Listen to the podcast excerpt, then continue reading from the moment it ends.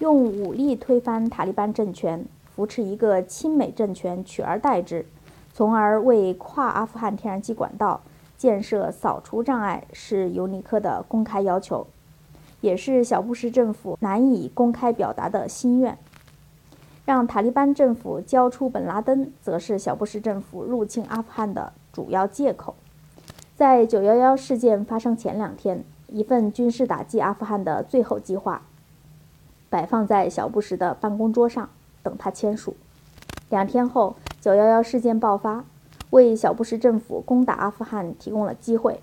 美国舆论说：“我们的政府实在太幸运了。”这个事件正好发生在我们的政府计划入侵另一个国家之时。政府解释说，这场战争是为了推翻阿富汗政府。911恐怖袭击发生的时间恰到好处，它激发了美国人的愤怒，因此他们支持政府入侵阿富汗。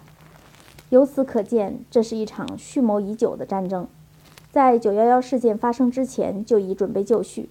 只不过，911事件给了小布什政府提供了借口。即使没有911事件，这场战争也是不可避免的。四，911提供借口。在美国的要求遭到阿富汗塔利班政府坚决拒绝之后一个多月，一场轰动全球的911事件在美国爆发。当年9月11日，四架民用飞机从美国领土起飞后遭到劫持。其中两架相继撞毁了耸立在纽约市曼哈顿岛上的两座110米高的世界贸易中心，近三千人丧生火海。第三架袭击了位于华盛顿特区郊外阿灵顿的五角大楼——美国国防部。大楼一角遭到严重破坏，死亡百余人。第四架从新泽西州飞往旧金山的飞机飞至宾夕法尼亚州的。尚克斯维尔上空坠毁。美国舆论透露，参与911事件的19名劫机者中，大多数是沙特阿拉伯人。小布什咬定，这是以本拉登为首的基地组织所为。自20世纪90年代中期以来，美国驻海外机构和设施不断遭到袭击。1996年6月25日，位于沙特阿拉伯东部城市宰赫兰郊区的。一栋八层美国军人宿舍——胡拜尔塔遭炸弹袭击，十九名美国士兵和一名沙特人当场丧命，近三百七十二人被炸伤，其中近百人生命垂危。一九九八年八月七日，美国驻东非两个国家大使馆被炸，伤亡惨重。二零零零年十月十二日，停泊在也门亚丁湾的美国驱逐舰科尔号遭到炸弹袭击。十七名美军官兵死亡。911事件与上述事件的不同之处在于，从飞机起飞到轰炸都发生在美国领土和领空。在美国1776年7月4日建国以来的240年历史中，除了1941年12月7日日本联合舰队袭击美国太平洋舰队基地珍珠港，造成近3000人死亡外，美国本土遭遇如此重大的军事打击。伤亡如此之大，实属空前。面对这一严重事件，小布什的表现出奇的冷静。事件发生时，他正在美国南部佛罗里达州的萨拉索塔市，准备宣讲他关于教育改革，尤其是改善学童阅读能力的提案。九月十一日上午，在即将离开下榻的佛罗里达旅馆时，小布什从电视中获悉。第一架飞机于八点四十六分撞击纽约世界贸易中心北座的消息，他沉默无语。在白宫总管安德鲁·卡德的陪同下，他离开旅馆，乘车乘车到达萨拉索塔市埃马伊布克小学二年级教室。他坐在一张凳子上，身后挂着一块小黑板，上面写着：“读书能使国家强大。”布什在课堂主持阅读研讨会。亲自朗读一本美国童话书《宠物山羊》。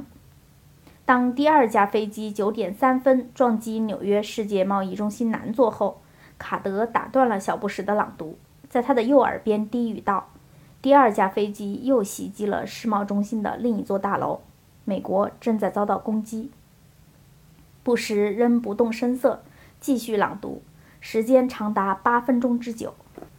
当天上午九点二十九分，小布什在布克小学图书馆面对约两百名学生、许多老师和记者，发表简短的电视讲话。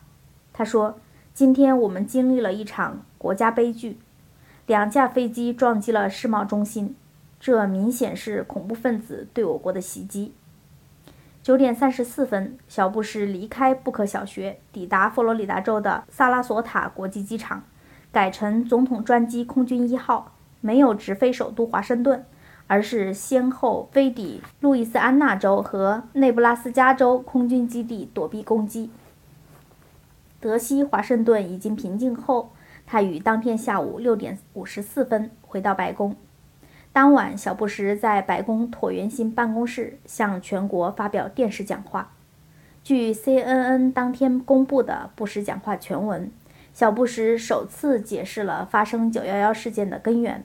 他说：“今天，我们的同胞、我们的生活方式、我们特有的自由，受到了恐怖分子一连串致命的蓄意攻击。美国之所以成为攻击的目标。”是因为我们的自由和机遇之灯塔是世界上最明亮的，没有人能阻止这种自由之光。小布什承诺将对恐怖分子做出强力反击。九幺幺事件发生一周后，小布什断定本拉登是这一恐怖行动的主要嫌疑犯。国防部部长拉姆斯菲尔德和副部长保罗·沃尔夫威茨认为，伊拉克总统萨达姆·侯赛因。也脱不了干系。五，第一次战争内阁会议。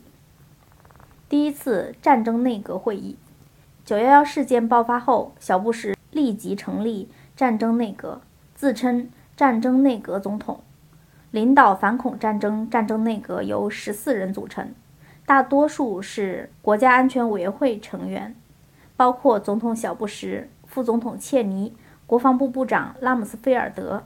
白宫国家安全事务顾问赖斯、国务卿鲍威尔、中央情报局局长乔治·特尼特、参谋长联席会议主席休奇·谢尔顿、司法部部长约翰·阿什克拉夫特、财政部部长保罗·奥尼尔、总统法律顾问卡伦·休斯、白宫新闻发言人阿里·弗莱舍、联邦调查局局长罗伯特·米勒。国防部副部长沃尔夫威茨和白宫总管安德鲁卡德。二零零一年九月十五日星期六，也就是九幺幺事件后第四天，小布什在总统度假地戴维营召开首届战争内阁会议。会上有人提议由副总统切尼主持战争内阁，小布什拒绝，坚持自己当主席。如果他缺席，就由赖斯主持。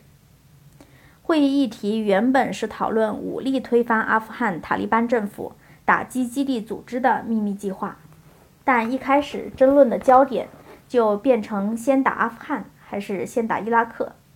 与会者分成两派，围绕这个问题展开了激烈辩论。挑头的是长期主张推翻萨达姆政府的著名鹰派人物——国防部副部长沃尔夫威茨，他主张先打伊拉克。说打伊拉克比打阿富汗更容易。温和派国务卿鲍威尔不赞成沃尔夫威茨的主张，只有打击阿富汗的塔利班政权和基地组织，才能获得国际社会的支持。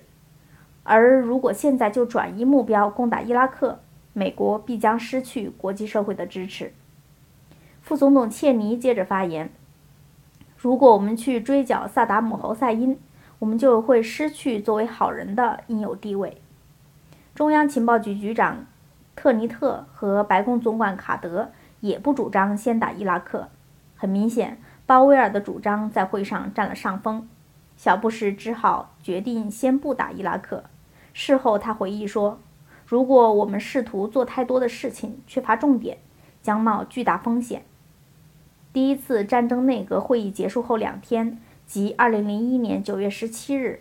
小布什签署了武装攻打阿富汗的绝密计划，他同时指示国防部着手制定对伊拉克的作战方案。国防部的顾问机构由理查德·波尔担任主席的国防政策局随即召开会议，负责制定作战方案。